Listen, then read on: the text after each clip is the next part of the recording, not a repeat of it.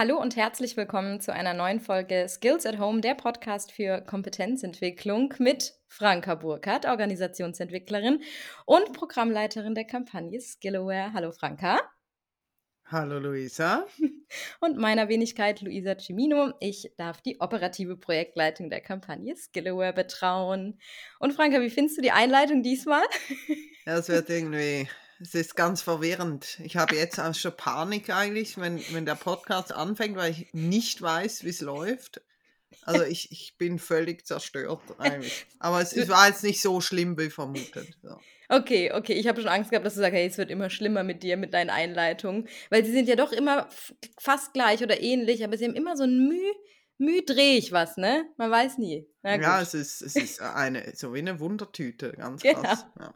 Genau. Ähm, ich äh, hoffe natürlich, dass es dir gut geht. Ähm, und wollte dich fragen, ob du ready bist für so eine kleine Podcast-Serie heute. Ja, also es geht mir grundsätzlich gut. Ja. Äh, was mich motiviert, ist tatsächlich, dass wir einen Gast haben. Wir haben ja in der letzten Zeit echt immer Gäste die ja. so voll drauf haben. Und das dieses Mal haben wir auch wieder so einen Gast. Und ich freue mich extrem, weil sie, das ist eine sie, ja. weil sie wird es mir nicht einfach machen, weil wir haben ja drei Podcasts mit ihr. Und der erste, da ist so warm laufen, das wird noch gehen. Aber beim zweiten, da machen wir unsere berühmt-berüchtigten Statements. Da werde ja. ich mich richtig anstrengen müssen, weil sie heißt ist quasi rhetorisch mit allen Wassern gewaschen und ich freue mich extrem, dass sie heute hier ist. Cool. Ähm, willst du schon verraten, was ist, Frank? Jetzt hast du mich durcheinander gebracht. Immer eine Überraschungstüte oder soll ja, ich schon genau. das Setting machen? ja, wir können das gerne machen. Das ist Daniela Hatze. Und ich freue mich, dass du da bist. Hallo, Daniela. Hallo Franka, hallo Luisa. Ich freue mich auch, dass ich da bin und ich freue mich auch, Teil eurer erfolgreichen Podcast-Serie zu werden. Ja, wir freuen uns auch. Die wird, die wird jetzt erst erfolgreich, nachdem du da warst. äh, genau. das ist jetzt der Durchbruch. Und wir hören schon äh, für die deutschen Zuhörerinnen und Zuhörer, Daniela ähm, ist eine der ganz, ganz, ganz wenigen Deutschen, ursprünglich deutsch, die perfekt Schweizerdeutsch spricht. Also nicht zu hören, ganz beeindruckend, aber stell dich doch selbst gerade kurz vor. Und da ist ja noch viel mehr als die deutsche Sprache. Ja, also da muss ich jetzt so fangen, hallo miteinander. Ich kann das natürlich auch auf Schweizerdeutsch, aber damit wir das alle verstehen, mache ich das natürlich auf Hochdeutsch. Ähm, mein Name ist Daniela Harze. Ich bin 51, äh, glücklich verheiratet, Mutter von drei Teenager-Söhnen und seit Januar Partnerin bei Mind Your Step. Ich habe Betriebswirtschaft studiert an der Universität Zürich, doktoriert am Bankeninstitut und war einige Jahre in der internationalen Unternehmensberatung tätig. Ich habe anschließend in die Bankenbranche gewechselt und äh, meinen Beitrag geleistet in ganz spannenden Transformationsprojekten in der Bankenwelt in der Schweiz, aber auch außerhalb der Schweiz. 2005 hat mir mein damaliger Arbeitgeber nach meinem dritten Kind mitgeteilt, dass es für mich als Mutter bei ihr keine Karriere geben wird. Ähm, nach einer kurzen Pause der Ernüchterung, weil ich mir natürlich meine Karriere anders vorgestellt habe, habe ich beschlossen, dass ich meine eigene Firma gründe, Setova Management Consulting, und habe bei der gleichen Bank direkt mein erstes Mandat äh, begonnen und konnte es dann doch mir und allen anderen beweisen, dass das möglich ist und habe diese Firma auch erfolgreich aufgebaut. Also ihr seht, ich habe ähm, diesen Unternehmerspirit in mir und andererseits aber auch diese Erfahrung, in einem Angestelltenverhältnis ähm, in einem Unternehmen tätig zu sein. Ich ähm, habe dann 2018 gewechselt in die Geschäftsleitung des Schweizerischen Versicherungsverbandes und durfte dort das Ressort Bildungspolitik und Arbeitgeberpolitik äh, aufbauen. Das war sehr spannend in der Versicherungsbranche auch ähm, den Vergleich äh, zu den Banken mal aufzubauen. Und jetzt bin ich Partnerin bei Mind Your Step einer Firma, ähm, die sich damit beschäftigt, Executives und Verwaltungsräte in, ihrer, in ihren beruflichen und persönlichen Veränderungsprozessen zu begleiten. Es geht darum, dass wir einerseits ähm, Executives und Verwaltungsräte im Bereich Executive Career Positioning ähm, und Career Planning unsere Dienstleistungen bzw. Lösungen anbieten, aber auch andererseits ähm, diese Personen begleiten die ersten 100 Tage in ihrer neuen Funktion, dass sie erfolgreich durchstarten können. Ähm, es kommen in der Zwischenzeit immer mehr Frauen dazu. Wir werden da sicher auch auf das Thema später nochmal einkommen, ähm, weil es auch Frauen in die obersten Etagen äh, schaffen und äh, dort aufgenommen werden. Äh, Mind Your Step ist 2017 gegründet worden von Jan Keller und Rudi Wötzel und ähm, sehr erfolgreich unterwegs. Ähm, wir sind hauptsächlich tätig an der Kappeler Gasse in Zürich. Ähm, ist ein sehr diskretes Business. Ähm, könnt ihr euch vorstellen, weil die Kunden, die kommen, nicht gesehen werden möchten. Ähm, wir sind aber auch in den Unternehmen selber unterwegs und ähm, arbeiten dort im Rahmen von Talent-Pipelines, Aufbau von Talent-Pipelines, Future Skills, Transformation von Kompetenzkulturen. Transformation von Kompetenzkulturen, da klingelt es natürlich bei uns gleich, oder? So kennen wir uns ja auch, oder das ist das Thema, das uns verbindet. Heute werden wir aber damit beginnen, dieses Thema der Verwaltungsräte und dieses Bild von Verwaltungsräten. Ähm, ich, ich, kann die weibliche Form gar nicht. Ich bin nicht so gut im Gendern. Pass auf, ich bin, der, ich bin der hier der absolute King, Verwaltungsrätinnen. Verwaltungsräte innen. Genau. Aber ich genau. werde jetzt nicht anfangen zu gendern in meinem hohen Alter. Aber de, wir werden auf jeden Fall das Bild, ob jetzt eine weibliche oder männliche Person dieses, diese Funktion ausfüllt, werden wir heute mit dir diskutieren, weil da hat sich ja einiges verändert. Also dieses staubtrockene ähm, Verwaltungsrat-Business ist ja nicht mehr ganz so wie früher.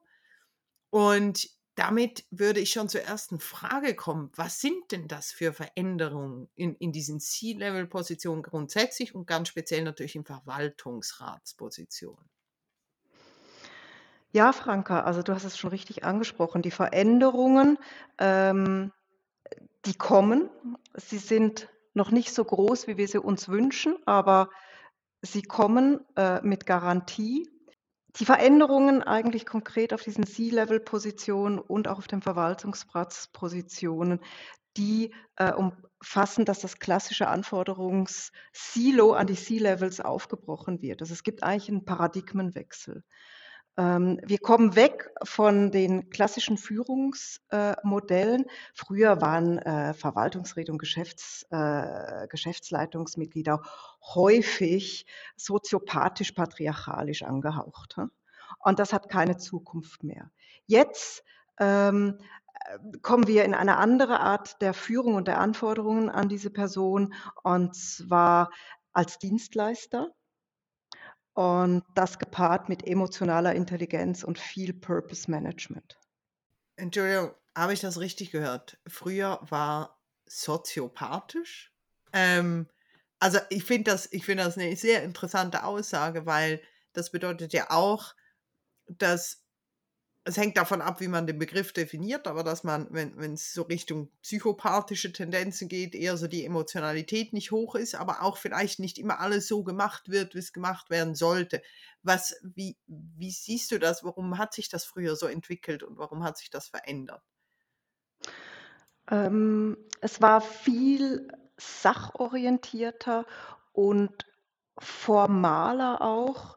Und ich denke, es hat schon was mit dem Generationenwechsel auch zu tun, mit anderen Gewichtungen, die mehr Bedeutung haben und auch dem ganzen Marktumfeld, wie man sich bewegen möchte, um Kunden zu gewinnen, Kunden zu behalten und Kunden zu bedienen. Also im Grunde spielt die Emotion ein, ein, ein höheres, sagen wir mal, Mehrwert. Also sie spielt eine größere Rolle. Ja, das ist richtig, ja. Und wenn man jetzt, wenn man jetzt an früher denkt und sagt, okay, womit wäre jetzt jemand früher noch durchgekommen? Ähm, und was heute aber nicht mehr geht. Oder wo er heute oder sie heute gar nicht mehr für solche Funktionen überhaupt zu besetzen wäre. Früher konnte man sich ähm, durch ähm, Fachkompetenz, durch Erfahrung und durch vielleicht auch so ein bisschen militärisch-hierarchisches ähm, äh, Führungsdenken sehr gut in diese Position und Netzwerkseilschaften dort reinbringen. Heute, sage ich mal, wird das nicht ausgeschlossen, aber es kommen neue Faktoren dazu, wie eben diese erwähnte emotionale Intelligenz. Das heißt, dass man anderen zuhört, sie versucht zu verstehen und auch so mit ihnen zu sprechen, ähm, dass es allen gut geht und vor allem auch diesen Purpose reinzubringen. Also was ist der Purpose ähm, auf Ebene Geschäftsleitung? Was ist der Purpose von Verwaltungsräten? Und das auch runtergebrochen wird auf die ganze Belegschaft. Wie sieht es von, von den fachlichen Kompetenzen aus? Ich meine, ganz viele Verwaltungsräte haben entweder, je nach Branche natürlich, entweder einen technischen Hintergrund oder, oder eben ein BWL, VWL-Hintergrund. Also das, das, wenn man, wenn man von diesen Disziplinen nichts versteht, kann man, kann man strategisch nicht führen. Wie sieht das heute aus? Ist das noch, ist das immer noch so? Oder kann man sagen, nee, du könntest auch Soziologie studieren oder Psychologie oder weiß ich mal, Kulturwissenschaften und dann VRP sein, sagen wir mal, von der CS. Mhm, mhm. Ähm, äh, mein Herz schlägt schneller mit all diesen Ideen, die du da reinbringst. Also in der Tat ist es so, dass ähm, die Verwaltungsräte noch sehr homogen sind. Es gibt in der Regel die CFO, Backgrounds, also Finanzen, Zahlen und natürlich das ganze juristische Know-how, also von Anwälten, äh, Juristen, die dort sehr stark vertreten sind. Es gibt in der Regel jemanden, der sehr gut ähm, aus der Branche kommt und die Branche sehr gut versteht. Und verschiedene Verwaltungsräte fangen das jetzt an zu erweitern. Also sie denken eigentlich mal um. Es gibt viele Unternehmen, da sind die Verwaltungsräte für alles zuständig. Die Zukunft sollte aber so aussehen, dass Verwaltungsräte ihr Spezialgebiet haben. Das bedeutet auch, dass man das ergänzen müsste, zum Beispiel mit dem Thema People and Culture, dass wir jemanden im Verwaltungsrat haben, der die Leute, die in den Unternehmen arbeiten, ähm, versteht, auch dieses Thema mit den Kompetenzen einbringen kann, ähm, Unternehmenskulturen prägt. Es wäre aber auch schön, wenn in den Verwaltungsräten Personen sitzen würden, die die ganzen Digitalisierungsherausforderungen, ähm, ähm Cybercrime, Blockchain, das abdecken und äh, was du auch gesagt hast, Franka, ähm, äh, zum Aufrütteln, warum nicht auch Soziologen? Da bewegen also wir uns einfach, ja, da bewegen wir uns einfach ein bisschen weg aus der bequemen, homogenen Zone. Hm? genau, dann, ich wollte gerade sagen, ja, das sind ja dann nicht nur andere, ich sage mal, Studienrichtungen, sondern natürlich vor allem dann andere Berufsbilder, die da reinkommen. Und dann wird ja der Verwaltungsrat, das ist ja selten nur einer, sondern es ist ja ein Gremium, also ein, anders ausgedrückt könnte man auch sagen, wird dann zu einem interdisziplinären Team. Man hat einen Technologen drin, man hat vielleicht jemand aus, aus Kultur und Psychologie drin, man hat äh, die, den, den Legal-Spezialisten äh, drin, man hat jemand Betriebswirtschaft oder Finance-Background drin und diese Leute müssen dann zusammen ja die strategische Ausrichtung dieses Unternehmens diskutieren, sprechen aber völlig andere Sprachen. Also da kommt dann diese sogenannte berufliche oder, oder auch ähm, Ausbildungsdiversität rein, ähm, wird das bewusst so wahrgenommen, dass diese Teambildung ein Teil dieser Veränderung sein müsste? Ganz genau, genau. Das ist wirklich so. Also diese heterogenen ähm, äh, Gruppen oder Teams, äh, da wissen wir ja, dass ähm, Diversität fordert Innovation. Hä? Same, same, also dass alle gleich sind. Da ist es einem bequem, es ist gemütlich und da gibt es nicht so viel Reibungswärme. Ähm, Auf der anderen Seite ist, sind heterogene Teams auch anstrengender. Weil wie du so schön gesagt hast, sie reden eine andere Sprache und je nachdem, auf welchem Ohr man zuhört, versteht man, was man verstehen will oder versucht den anderen zu verstehen. Und ähm, dort ist das Thema High-Performing Teams, gerade für Verwaltungsräte, natürlich ein ganz wichtiges Thema. Und das, genau das machen wir auch. Wir begleiten ähm, Verwaltungsräte und Geschäftsleitungen, die eben heterogen sind, die sich neu zusammenfinden ähm, und bilden mit ihnen die Grundlagen, dass sie als Teams performen können. Und jetzt, bevor wir vielleicht kurz eintauchen in, in diese Begleitung, nochmal einen Schritt zurück. Wie, was passiert denn ein Verwaltungsrat, sage ich mal, als Gremium, äh, der noch diesen sage ich jetzt mal, Oldschool-Mindset hat, also alle sind ungefähr gleich, haben entweder Recht oder, oder BWL oder Finance oder irgendwas gemacht und ähm, sitzen da und sind mächtig und ich, ich sage jetzt, ich nehme jetzt all die Stereotypen, hä? weiße, alte, mächtige Männer, die in grauen Anzügen da in diesem Verwaltungsrat sitzen ähm, und sich selbst gut finden und nicht so emotional sind. Und jetzt sagt man, hey, wir müssen das neu andenken. Die Welt ist ja anders. Also man, man braucht vielleicht ein bisschen mehr Zugang auch zu Emotionen, ohne dabei die Strategie aus den Augen zu verlieren. Wir brauchen vielleicht Diversität äh, auf individueller Ebene, sei es jetzt Alter oder Geschlecht, aber eben auch fachliche Diversität. Also diese Veränderung, wie kommt es dazu? Seid ihr da auch schon dabei? Stößt ihr solche Veränderungen an oder kommen die Kunden schon mit verändertem Mindset zu euch? Ähm, in der Regel ähm, kommen sie zu uns, weil sie merken, sie möchten besser wirken können.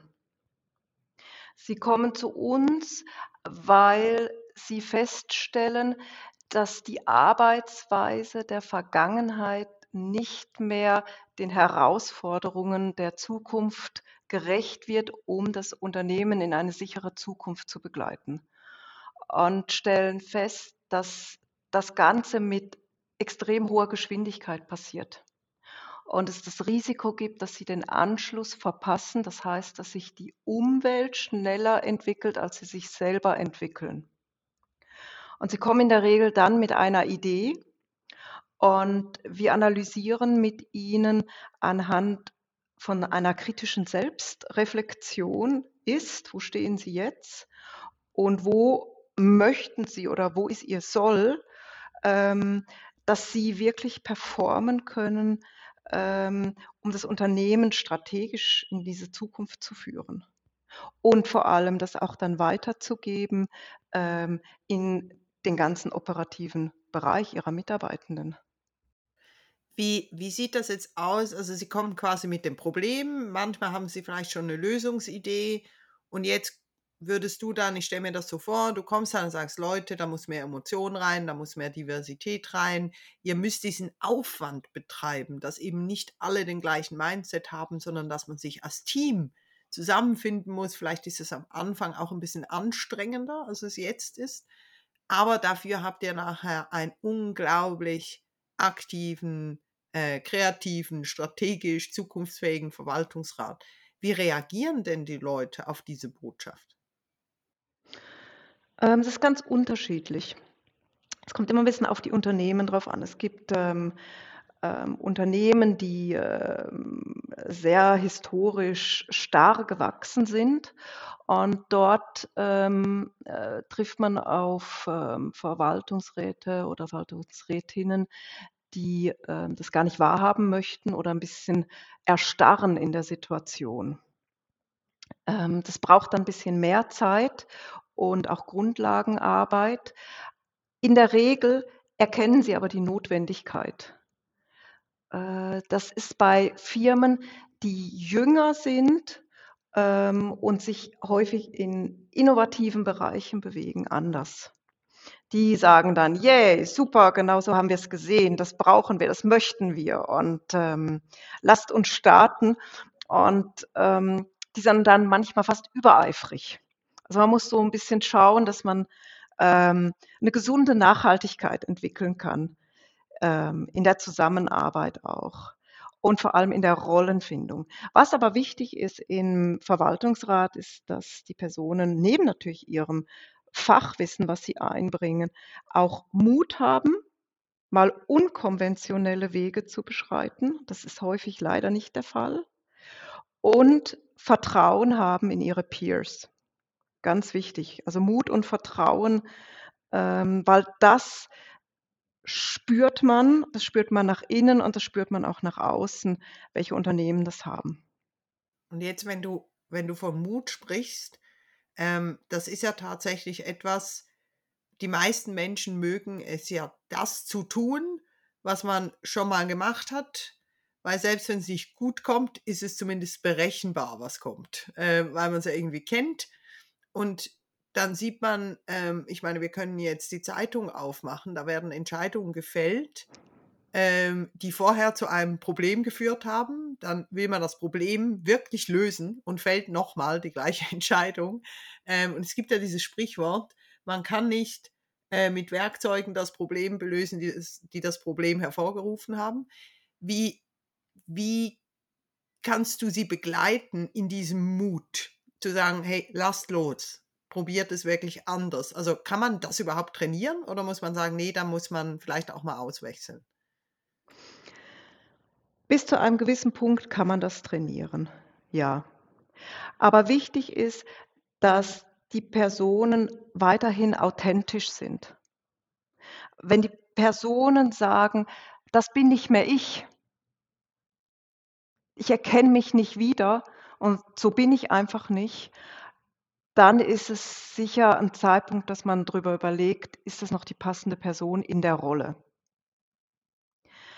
Wir haben aber auch oft die Erfahrung gemacht, ähm, dass dieser Mut, aus diesen Silos auszubrechen, Handlungssilos, Denkmuster, ähm, dass das auch einen befreienden Aspekt hat. Und dass es dann aus diesen Personen auch heraussprudelt und ähm, ganz viel tolle neue Ideen kommen, wie man das gestalten kann. Und jetzt nehmen wir an, du wärst jetzt ein Beispiel A sehr erfolgreich mit deiner Arbeit. Jetzt sprudelt es da quasi aus diesem Verwaltungsrat ganz neue ähm, Bewegen, Lösungen, neue Denke. Und jetzt haben wir da noch die ursprüngliche, ich sage es jetzt bewusst etwas despektierlich, ähm, staubige Geschäftsleitung, die da unter diesem frisch erblühten Verwaltungsrat vor sich hin träupelt. Ähm, was machst du da? Spannende Frage, Franka. ähm, wenn sich ein Unternehmen oder eine Organisation dazu entscheidet, Transformation zu machen in die neue Welt, in die neue Arbeitswelt, dann äh, durchzieht das natürlich das ganze Unternehmen. Und ähm, ich bin keine Freundin von Tabula Rasa oder radikalen Entscheiden. Ähm, es ist aber wichtig, dass man wenn man eine Kultur entwickeln möchte in einem Unternehmen und modern sein möchte und nachhaltig sein möchte, dass man das durchzieht und dass man den, den Leuten auch die Möglichkeit gibt, sich dorthin zu entwickeln. Und jetzt sind wir am Punkt, jetzt geht es ja um die Entwicklung. Wen entwickelt man denn da rein? Und da haben wir eben Fachgebiete, wir haben Themen wie Generation, wir haben Themen wie Geschlecht. Ähm, und das Thema würden wir uns nächstes Mal in Form einer Debatte zusammen vorknöpfen. Ähm, und ich freue mich jetzt schon auf, auf diese Diskussion, die hoffentlich ganz spritzig und entlang von Luisas Moderation hervorragend laufen wird und bedanke mich schon mal für diesen ersten Input, Daniela, und freue mich extrem auf die nächste Folge. Ja, Franka, ich freue mich auch und äh, auf unsere Debatte, die äh, genau moderiert wird von Luisa. Also bis demnächst und tschüss.